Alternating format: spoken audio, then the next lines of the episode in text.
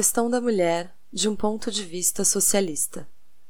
A sociedade está, do ponto de vista de Bebel, e pode-se dizer aqui com justeza, das e dos socialistas em geral, em uma condição de agitação, de fermentação. Agitação de uma massa em estado de putrefação. Putrefação, contudo, gera fermentação.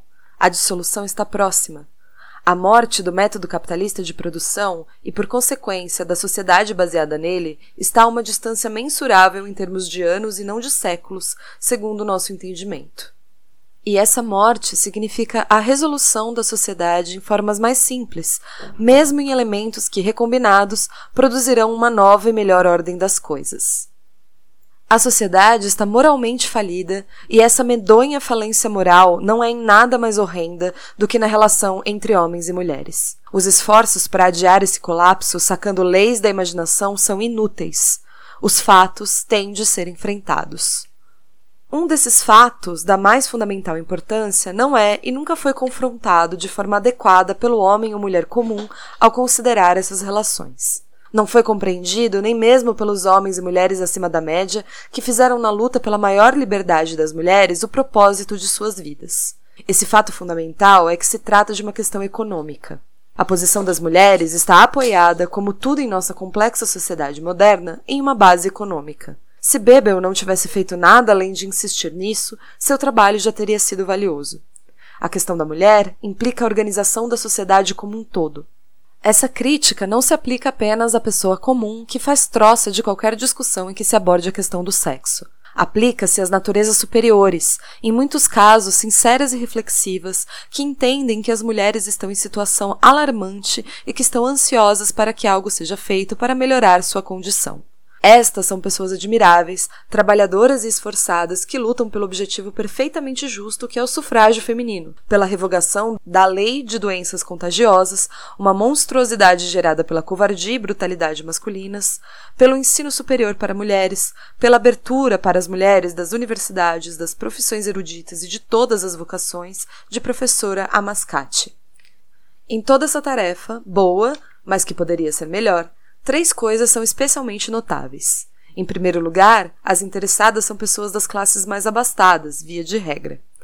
Com a única e apenas parcial exceção do movimento das doenças contagiosas, quase nenhuma das mulheres com participação de destaque nesses diversos movimentos pertence à classe trabalhadora. Estamos preparados para a crítica de que algo muito parecido com isso pode ser dito no que diz respeito à Inglaterra, do movimento mais amplo que reivindica nossos esforços em especial. Certamente, o socialismo é, no momento, pouco mais do que um movimento literário neste país. Há apenas alguns poucos trabalhadores margeando seus contornos. Mas podemos responder a essa crítica dizendo que na Alemanha este não é o caso e que, mesmo aqui, o socialismo está começando a ganhar força entre as trabalhadoras e os trabalhadores. O segundo ponto é que todas essas ideias de nossas mulheres avançadas são baseadas ou na propriedade privada ou em questões sentimentais ou profissionais. Nenhuma delas chega ao âmago da questão, a base econômica não apenas de cada um desses três pontos, mas da própria sociedade. Este fato não é surpreendente para aquelas e aqueles que notam a ignorância sobre economia que é característica da maioria de quem trabalha para a emancipação das mulheres. A julgar pelos escritos e discurso da maioria das defensoras e dos defensores das mulheres, nenhuma atenção foi dada por elas e eles ao estudo da evolução da sociedade. Mesmo a economia política ortodoxa, que é, segundo pensamos, enganosa em suas declarações e imprecisa em suas conclusões, não parece ter sido compreendida em profundidade de forma geral. O terceiro ponto deriva do segundo. A escola de que falamos não faz nenhuma sugestão que esteja além dos limites da sociedade de hoje. Portanto, seu trabalho é, do nosso ponto de vista, de pouco valor. Apoiaremos todas as mulheres, não apenas as que têm propriedade e podem votar. Apoiaremos também a revogação da lei de doenças contagiosas e o desimpedimento de qualquer vocação para ambos os sexos. A real posição das mulheres em relação aos homens não estaria sendo abordada em sua essência, pois nenhuma dessas coisas, exceto indiretamente a lei de doenças contagiosas, afeta as mulheres em suas relações de sexo. Ressaltamos que nossa preocupação, no momento, não é com os resultados da competição que se amplificou e da luta pela existência que se tornou mais amarga. Também não devemos negar que, com o alcance de cada um ou de todos esses três pontos, a profunda mudança que está por vir seria mais facilmente alcançável. Mas é essencial não perder de vista a mudança crucial que só virá quando a mudança social ainda mais profunda, da qual ela será corolária, tiver ocorrido. Sem essa mudança social mais ampla, as mulheres nunca serão livres. A verdade, não totalmente reconhecida mesmo por aquelas e aqueles que estão ansiosos por fazer o bem à mulher, é que esta, como as classes trabalhadoras, está em uma condição de opressão, que sua posição, como a dessas classes, é de degradação impiedosa. As mulheres são as criaturas de uma tirania organizada dos homens, assim como os trabalhadores são as criaturas de uma tirania organizada dos ociosos. Mesmo onde isso é compreendido, não devemos nos cansar de insistir na não compreensão de que para as mulheres, assim como para as classes trabalhadoras, nenhuma solução das dificuldades e problemas que se apresentam é realmente possível na atual condição da sociedade. Tudo o que é feito, mesmo se anunciado ao som de trombetas, é paliativo e não corretivo. Tanto as classes oprimidas quanto as mulheres e os produtores diretos devem entender que sua emancipação virá deles mesmos. As mulheres terão como aliados os melhores homens, assim como os trabalhadores têm encontrado aliados entre filósofos, artistas e poetas. No entanto, as mulheres não têm nada a esperar dos homens em geral, e os trabalhadores não têm nada a esperar da classe média como um todo. A verdade disso vem à tona no fato de que, antes de passarmos para a consideração da condição das mulheres, temos de fazer uma advertência. Para muitas pessoas, o que temos dizer do agora parecerá exagerado. Do muito que temos a dizer sobre o depois, visionário, e talvez tudo o que for dito, perigoso. Para as pessoas cultas, a opinião pública ainda é apenas a do homem, e o costumeiro é a moral. A maioria ainda acentua a suposta inaptidão da mulher como uma barreira, mesmo para sua consideração com o homem. Ainda discorre sobre a vocação natural do sexo feminino. Quanto ao primeiro ponto, as pessoas esquecem que a inaptidão das mulheres em certos assuntos é amplamente exagerada pelas condições insalubres de nossa vida moderna, se, de fato, não for totalmente devida a elas. Dadas as condições racionais, essa inaptidão desapareceria em grande medida, se não completamente. Esquecem também que tudo que é conversado de forma tão desinibida quanto a liberdade das mulheres está em discussão é convenientemente ignorado quando o assunto é sua escravidão. Esquecem que os empregadores capitalistas só levam em conta essa inaptidão da mulher com o objetivo de reduzir o valor geral dos salários. Mais uma vez, não há uma vocação natural das mulheres, assim como não há uma lei natural da produção capitalista ou um limite natural para a quantidade de produtos de seu trabalho que o trabalhador deve receber para sua subsistência.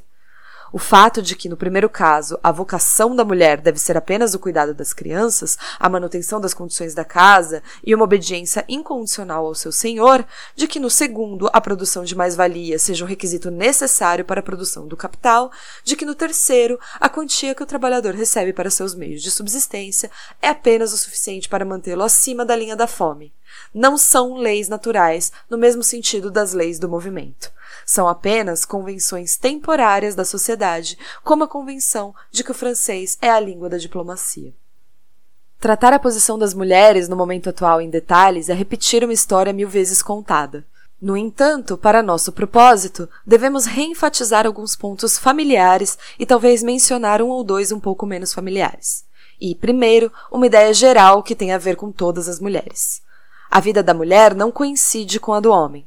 Suas vidas não se cruzam, em muitos casos nem sequer se tocam. Portanto, a vida da raça é tolhida. Segundo Kant, um homem e uma mulher constituem, quando unidos, o ser completo e inteiro, um sexo completa o outro. Mas quando cada sexo está incompleto e um deles incompleto até a medida mais lamentável, e quando, via de regra, nenhum deles entra em contato real, completo, habitual, livre, mente a mente com o outro, o ser não é nem completo nem inteiro. Segundo, uma ideia especial que tem a ver com apenas um certo número, porém grande, de mulheres. Todos sabem o efeito que certas inclinações ou hábitos de vida têm no físico e na face daqueles que o seguem. O homem que monta o cavalo e o bêbado que são conhecidos por seu caminhar, por sua fisionomia. Quantas e quantos de nós já pararam para pensar ou ousaram parar para pensar sobre o grave fato de que nas ruas e prédios públicos, nos círculos de amigos, podemos rapidamente dizer quais são as mulheres solteiras, se elas têm, além de uma certa idade, que escritores vivazes chamam com uma delicada ironia peculiarmente deles de incerta. Mas não conseguimos diferenciar um homem solteiro de um casado. Antes que a pergunta que emerge desse fato seja feita, recordemos a terrível proporção de mulheres solteiras. Por exemplo, na Inglaterra, no ano de 1870, 41% das mulheres estavam nessa condição. A pergunta a que tudo isso leva é simples e legítima, e é desagradável apenas em função da resposta que deve ser dada. Por que é que nossas irmãs carregam em si essa marca de instintos perdidos, afetos sufocados, uma natureza em parte assassinada? Por que é que seus irmãos mais afortunados não carregam tal marca? Aqui, com certeza, nenhuma lei natural prevalece. Essa licença dada ao homem, essa permissão de que não faça parte de legiões, de uniões nobres e sagradas, algo que recai pesadamente sobre a mulher, é o resultado inevitável do nosso sistema econômico. Nossos casamentos, como nossa moral, são baseados no comercialismo. Não ser capaz de cumprir compromissos comerciais é um pecado maior do que a calúnia de um amigo, e nossos casamentos são transações comerciais. Se considerarmos as mulheres em geral, ou apenas aquela triste irmandade que tem estampado sobre seu feitio melancólico o carimbo da eterna virgindade, encontramos a mesma falta de ideias, assim como de ideais. A razão disso é, novamente, sua posição econômica de dependência do homem. As mulheres, uma vez mais, assim como os trabalhadores, foram expropriadas de seus direitos como seres humanos, assim como os trabalhadores foram expropriados dos seus direitos como produtores. Um método em cada caso é o único que torna a expropriação possível a qualquer momento e sobre qualquer circunstância. E esse método é a força. Na Alemanha hoje, a mulher é como um menor de idade em relação ao homem. Um marido de poucas posses pode castigar uma esposa. Todas as decisões quanto às crianças são prerrogativas dele, até mesmo a escolha da data do desmame. Qualquer que seja a fortuna que a esposa possa ter, é ele quem administra. Ela não pode entrar em acordos sem o seu consentimento. Ela não pode participar de associações políticas. É desnecessário que apontemos quão melhor nos últimos anos tais assuntos foram geridos na Inglaterra, ou que lembremos às nossas leitoras e leitores que as mudanças recentes se deveram à ação das próprias mulheres. Mas é preciso lembrar que, mesmo com a inclusão de todos esses direitos civis, as mulheres inglesas, tanto as casadas como as solteiras, são moralmente dependentes dos homens e são maltratadas por ele. A posição da mulher não é muito melhor em outras terras civilizadas, com a estranha exceção da Rússia, onde as mulheres são socialmente mais livres do que em qualquer outra parte da Europa. Na França, as mulheres da classe média alta estão em uma situação ainda mais desafortunada do que na Inglaterra. As da classe média baixa e da classe trabalhadora estão melhores do que as da Inglaterra ou da Alemanha. Mas dois parágrafos consecutivos do Código Civil francês, o 340 e o 341, mostram que a injustiça às mulheres não é apenas teutônica. A busca pela paternidade é proibida, a busca pela maternidade é permitida. Todas as pessoas que se recusam a ignorar fatos sabem que as palavras de Demóstenes sobre os atenienses são verdadeiras a respeito das nossas classes médias e altas inglesas de hoje. Dissemos que o casamento é baseado no comercialismo. É uma transação de troca, em muitos casos, e, em todos, sob as condições correntes, a questão das formas e dos meios desempenha um grande e necessário papel. Entre as classes mais altas, os negócios são realizados de forma bastante desavergonhada. Na classe média baixa, muitos homens negam a si mesmos a alegria da vida doméstica até que tenham superado seu desejo por ela. Muitas mulheres fecham para sempre o livro de suas vidas quando chegam à sua página mais bela, devido aos pavorosos estreitos confins da vida doméstica.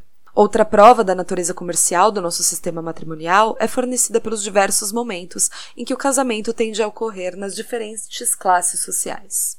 O momento do matrimônio não é de forma alguma regulado, como deveria ser pelo tempo da vida.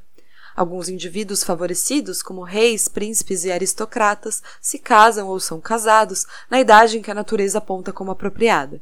Muitos membros da classe trabalhadora se casam jovens, ou seja, no período natural. O capitalista virtuoso, que nessa idade faz uso habitual da prostituição, dilata-se untuosamente sobre a improvidência do artesão. O estudante de fisiologia e economia observa o fato como uma interessante evidência de que nem mesmo o temeroso sistema capitalista esmagou um instinto normal e justo. Mas para o extrato da sociedade preso entre esses dois, as uniões, como acabamos de ver, não podem ocorrer via de regra até anos após o auge da juventude ter passado e a paixão estar em declínio. Tudo isso diz muito mais sobre as mulheres do que sobre os homens. A sociedade fornece, reconhece e legaliza para estes últimos os meios para satisfazer o instinto sexual. Aos olhos dessa mesma sociedade, uma mulher solteira que age segundo o costume de seus irmãos solteiros e dos homens que dançam com ela nos bailes ou trabalham com ela no comércio é uma pária. E mesmo dentro das classes trabalhadoras, que se casam no período normal, a vida da mulher no sistema atual é mais árdua e maçante das duas. A velha promessa da lenda multiplicarei os sofrimentos de tua gravidez não é apenas cumprida, mas ampliada. A mulher tem de criar os filhos por anos a fio, sem descanso, sem luz de esperança, na mesma atmosfera de trabalho constante e pesar. O homem, por mais exausto que esteja pelo trabalho, tem a noite para nada fazer. Mas a mulher está ocupada até a hora de dormir. Frequentemente, sua labuta com as crianças pequenas dura até tarde ou mesmo toda a noite. Quando o casamento ocorre, tudo é favorável a um e adverso a outra. Alguns se surpreende que John Stuart Mill tenha escrito: o matrimônio é efetivamente a única servidão que se conhece em nossa lei. O que nos surpreende é que ele nunca tenha visto essa servidão como uma questão não de sentimento, mas de economia, fruto do nosso sistema capitalista. Depois do casamento, como antes, a mulher vive sob restrições, mas o homem não.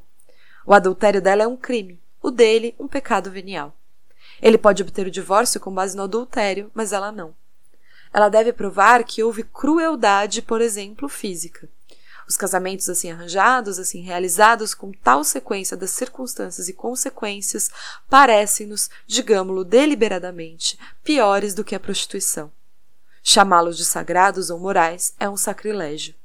Em conexão com o tema do divórcio, podemos mencionar um exemplo de auto-engano, não apenas da sociedade e de suas classes constituintes, mas também de indivíduos. O clero está pronto e disposto a casar não só qualquer pessoa, mas todas as pessoas, de qualquer idade, com qualquer vício ou virtude, e sem qualquer objeção, como coloca certo tipo de propaganda. Todavia, o clero opõe-se fortemente ao divórcio.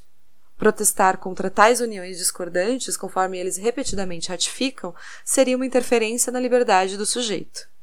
Entretanto, opor-se a qualquer coisa que facilite o divórcio é uma interferência muito mais grave na liberdade do sujeito. Toda a questão do divórcio, complexa em qualquer caso, torna-se ainda mais complicada pelo fato de que deve ser considerada primeiro em relação às condições presentes e depois em relação às condições socialistas do futuro. Importantes pensadoras e pensadores clamam por uma maior facilidade de obter o divórcio neste momento. Afirmam que o divórcio deve ser pelo menos tão fácil quanto o casamento, que um compromisso assumido por pessoas que tiveram pouca ou nenhuma oportunidade de se conhecerem não deve ser irrevogável, nem mesmo estritamente vinculatório. Que a incompatibilidade de temperamento, a não realização de esperanças profundas, a aversão real deveriam ser motivos suficientes para a separação. Por fim, e o mais importante de tudo, que as condições do divórcio devem ser iguais para os dois sexos. Tudo isso é excelente e seria não apenas viável, mas justo se, e notem este se, as posições econômicas dos dois sexos fossem as mesmas, mas não são. Consequentemente, embora concordando teoricamente com cada uma dessas ideias, acreditamos que elas, aplicadas na prática sob o nosso sistema atual, resultariam, na maioria dos casos, em ainda mais injustiça para as mulheres.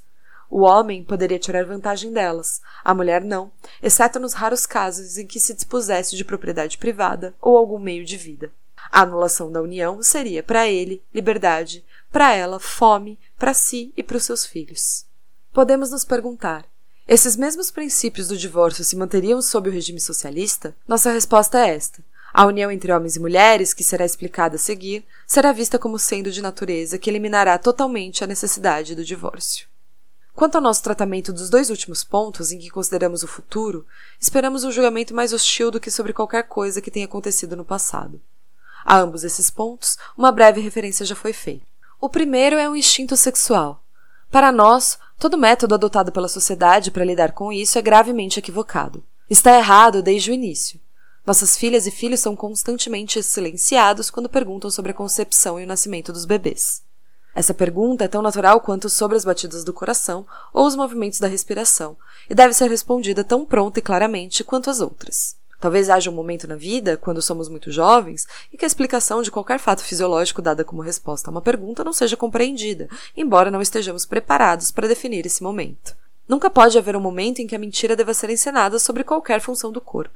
À medida que nossas meninas e meninos crescem, todo o assunto das relações sexuais se torna um mistério e uma vergonha. Esta é a razão pela qual uma curiosidade indevida e doentia é gerada nessas crianças. A mente fica excessivamente concentrada nisso, permanece por muito tempo insatisfeita ou incompletamente satisfeita e passa a uma condição mórbida. Para nós, parece que os órgãos reprodutores devem ser discutidos entre pais e filhos tão francamente, tão livremente quanto o aparelho digestivo. Opor-se a isso é apenas uma forma do preconceito vulgar contra o ensino da fisiologia, um preconceito que encontrou sua expressão mais verdadeira em uma carta recente de um pai a uma professora do conselho escolar. Por favor, não ensine a minha menina nada sobre ela por dentro. Isso não lhe acrescenta nada de bom e é desrespeitoso. Quantas e quantos de nós não sofremos com afirmação falsa ou ocultação da verdade nesse quesito, devido a condutas dos pais, professores e professores, ou mesmo de empregados e empregados? Cada uma e cada um de nós deve perguntar-se honestamente de que boca e em que circunstâncias aprendeu pela primeira vez a verdade sobre a concepção. Trata-se de uma verdade que, tendo a ver com o nascimento das crianças, não podemos deixar de considerar como sagrada. Em quantos casos foi aprendido sobre ela com a mãe, que possui o direito mais sagrado de ensinar? Um direito adquirido pelo sofrimento? Mesmo na sociedade tradicional, as restrições impostas às relações sexuais entre os sexos são, como medidas repressivas aplicadas a garotos em idade escolar, a fonte de muitas malícias e maldades. Essas restrições são especialmente perigosas quando o assunto adentra os temas das conversas. Todo homem vê a consequência disso, embora possa não entendê-la como consequência, no tipo de conversa que se tem nas salas de fumo da sociedade de classe média alta. Somente quando homens e mulheres de mente pura, ou pelo menos que lutem pela pureza, discutirem amplamente a questão sexual como seres humanos livres, olhando francamente nos olhos uns dos outros, haverá alguma esperança de solução. Isso, como viemos reiterando constantemente, deve ser acompanhado pela compreensão de que a base de todo esse tema é econômica. Mary Wollstonecraft, em seu Reivindicação dos Direitos da Mulher, ensinou em parte essa combinação dos sexos, em vez de sua separação ao longo da vida. Ela insistiu que as mulheres tivessem as mesmas vantagens educacionais, que fossem educadas nas mesmas escolas e universidades que os homens, que desde a infância até a idade adulta, ambos deveriam ser educados lado a lado. É hora de homens e mulheres reconhecerem que o assassinato do sexo é sempre seguido de desastre. A paixão extrema é nociva, mas o extremo oposto, o sacrifício do instinto natural saudável, também o é. E ainda assim, milhares de mulheres passam através de chamas infernais que só elas conhecem pelo Moloch do nosso sistema social. Milhares de mulheres são espoliadas mês após mês, ano após ano, de sua primavera. É por isso que nós, e conosco em todo caso a maioria dos socialistas, afirmamos que a castidade é doentia e ignóbil, sempre entendendo por castidade a supressão de todos os instintos ligados à concepção das crianças, consideramos a castidade como um crime. Como em todos os crimes, criminosa não é a pessoa que sofre individualmente, mas a sociedade como um todo, que a força a pecar e sofrer. Aqui estamos de acordo com Shelley. Em suas notas para Queen Mab, temos a seguinte passagem: a castidade é uma superstição monástica e evangélica, uma inimiga da temperança natural, até maior do que a sensualidade não intelectual, pois atinge a raiz de toda a felicidade doméstica e consigna mais da metade da raça humana a miséria que alguns poucos podem monopolizar de acordo com a lei. Finalmente, nessa conexão mais importante, chamamos a atenção para o acúmulo de testemunhos médicos quanto ao fato de que as mulheres sofrem mais do que os homens sob estas restrições. Nosso outro ponto, antes de passarmos para a conclusão desse artigo, é o resultado inevitável de nosso sistema atual, a prostituição. Este mal é, como dissemos, reconhecido e legalizado em alguns países europeus. Tudo o que precisamos acrescentar aqui é o truísmo de que seus principais apoiadores pertencem à classe média. A aristocracia não está, é claro, excluída disso, mas o pilar desse sistema hediondo é o respeitável, abastado e virtuoso capitalista. Isso não se deve apenas ao grande acúmulo de riqueza e aos consequentes hábitos de luxo. O fato significativo é que em uma sociedade baseada no capital, cujo centro é, portanto, a classe média capitalista, a prostituição, um dos piores resultados dessa sociedade, é apoiada principalmente por essa mesma classe. Isso aponta claramente a moral que, mais uma vez, sob uma nova forma, nós clamamos. Para nos livrarmos da prostituição, devemos nos livrar das condições sociais que a engendram reuniões à meia-noite, refúgios para os aflitos, todas as tentativas bem intencionadas de lidar com esse terrível problema são, como seus iniciadores admitem desesperadamente, fúteis. E fúteis permanecerão enquanto durar o sistema de produção que, criando uma população trabalhadora excedente, cria com isso homens criminosos e mulheres que são, literal e infelizmente, abandonadas. Livremo-nos disso, do sistema capitalista de produção, dizem os socialistas, e a prostituição acabará. Isso nos leva ao nosso último ponto. O que é que nós, socialistas, desejamos? O que esperamos? O que é isso de que temos tanta certeza quanto o raiar do sol de cada dia? Quais são as mudanças evolutivas da nossa sociedade que acreditamos já estarem próximas? E quais são as mudanças na condição da mulher que antecipamos como consequência disso? Permitam-nos negar qualquer intenção profética aquela ou aquele que, refletindo sobre uma série de fenômenos observados, vê o inevitável evento ao qual eles levam, não é um profeta. Uma pessoa que não pode profetizar nada além daquilo que tem o direito de apostar como algo certo. Para nós, parece evidente que, como na Inglaterra, a sociedade germânica, cuja base era o proprietário de terra livre, deu lugar ao sistema feudal e este ao capitalista, esse último, não mais eterno que seus antecessores, dará lugar ao sistema socialista. Também nos parece evidente que, como a escravidão passou para a servidão e a servidão para a escravidão assalariada de hoje, esta última passará para a condição em que todos os meios de produção não pertencerão nem ao dono de escravos, nem ao senhor do servo, nem ao patrão do escravo assalariado, o capitalista, mas à comunidade como um todo. Correndo risco de provocar o riso habitual e a zombaria, confessamos que não estamos mais preparados para entrar nos pormenores desse trabalho socialista da sociedade do que os primeiros capitalistas estiveram para entrar nos detalhes dos sistemas que fundaram. Nada é mais comum, nada é mais injusto, nada é mais indicativo de escassa compreensão do que o clamor vulgar por detalhes exatos de como as coisas serão sob a condição social para a qual acreditamos que o mundo está se movendo nenhuma exposição de qualquer nova grande verdade, ninguém, dentre seus seguidores, pode esperar descobrir toda a verdade em todas as suas ramificações finais. Teria sido isso pensado daqueles que rejeitaram a descoberta da gravitação de Newton por ele não ter, com a sua aplicação, descoberto Netuno? Ou daqueles que rejeitaram a teoria darwiniana da seleção natural porque o instinto apresentava certas dificuldades? No entanto, é precisamente isso que os medíocres opositores do socialismo fazem sempre com uma calma estúpida, ignorando o fato de que, para cada dificuldade ou miséria que eles supõem surgir da socialização dos meios de produção, uma muito pior existe na sociedade putrescente de hoje. O que é isso que temos certeza de que está a caminho? Seguimos por rumos tão distantes dos de Bebel ao longo de nossas próprias linhas de pensamento, depois de tomarmos o caminho geral em que seu trabalho sugestivo nos colocou, que para responder essa pergunta voltamos com prazer e gratidão a ele. Uma sociedade em que todos os meios de produção são propriedade da comunidade, uma sociedade que reconhece a total igualdade de todas e todos sem distinção de sexo, que prevê a aplicação de todo tipo de aperfeiçoamento ou descoberta técnica e científica, que inscreve como trabalhadoras e trabalhadores todas as pessoas que atualmente são improdutivas ou cuja atividade assume uma forma prejudicial, os ociosos e os vagantes, e que, reduzindo o período de trabalho necessário para sua manutenção, eleva a condição mental e física de todos todos os seus membros ao mais alto patamar alcançável. Não nos escondemos de nós, nem de nossos antagonistas, de que o primeiro passo para isso é a desapropriação de toda a propriedade privada da terra e de todos os outros meios de produção. Com isso, haveria abolição do Estado tal como ele se apresenta agora. Nenhuma confusão quanto aos nossos objetivos é mais comum do que aquela que leva pessoas ao pensamento vago, a imaginar que as mudanças que desejamos, assim como as condições para que elas possam existir, possam ocorrer sobre um regime de Estado como o de hoje. O Estado é agora uma organização de forças para a manutenção das atuais condições de propriedade e regramento social. Seus representantes são alguns homens de classe média e alta disputando lugares que rendem salários excessivos. O Estado sob o socialismo, se de fato uma palavra de lastros históricos tão feios for mantida, será a capacidade organizada de uma comunidade de trabalhadoras e trabalhadores.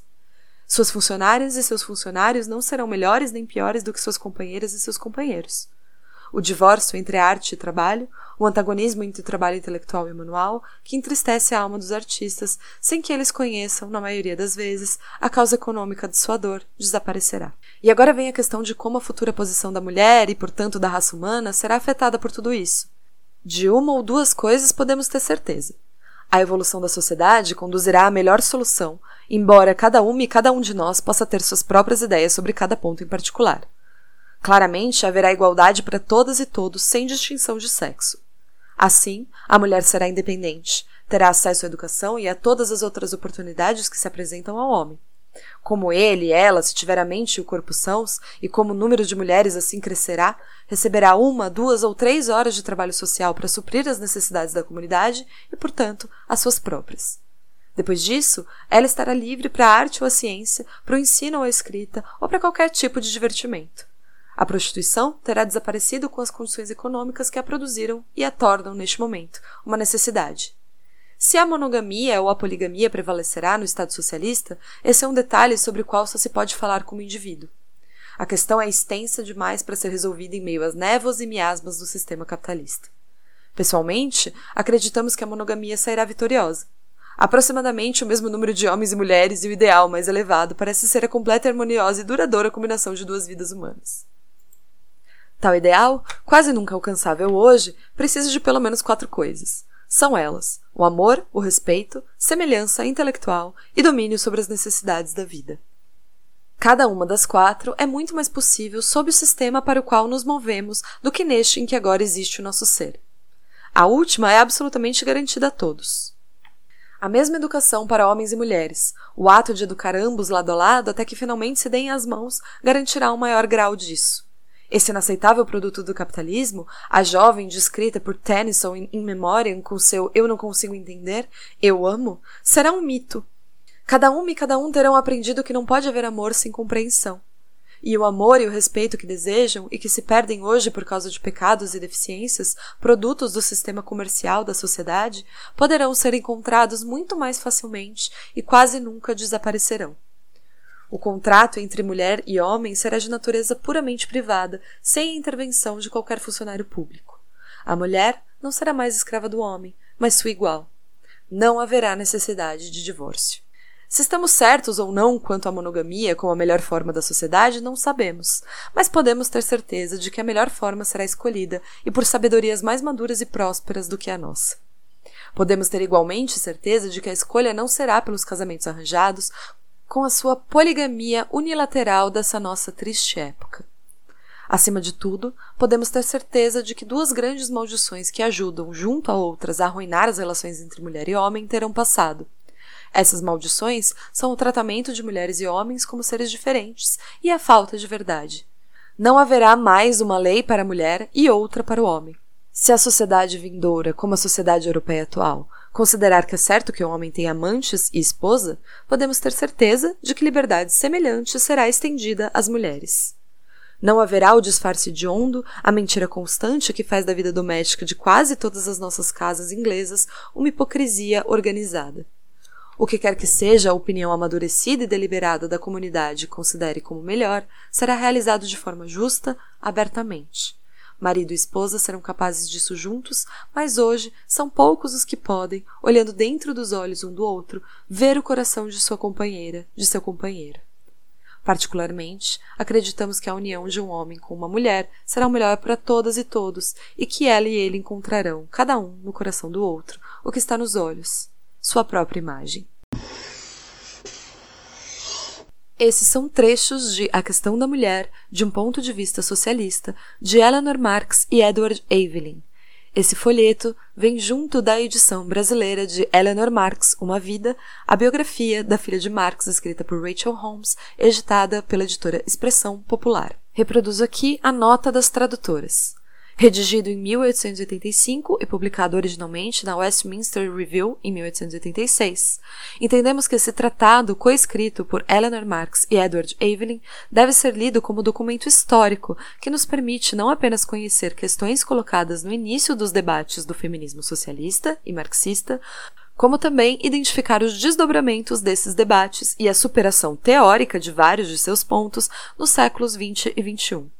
A nosso ver, o argumento central desse texto permanece, contudo, profundamente atual. O de que relações sociais opressoras e exploradoras estão assentadas sobre uma base econômica e de que não se pode transformar realmente as primeiras sem que seja levada a cabo uma profunda transformação da última. A tradução e as notas desse panfleto são de Helena Barbosa, Maíra Mi Silva e Maria Teresa Merrep. Fiquem ligados no episódio do mês do Grifa sobre Eleanor Marx, Uma Vida, a biografia escrita por Rachel Holmes e traduzida por Cecília Farias, Lia Urbini e Letícia Bergamini, que constroem o episódio conosco. Essa é a série Grifo Nosso, com trechos de poesia, literatura, artigos e o que mais for de bonito, que torne mais fácil a missão de não perder a ternura jamais.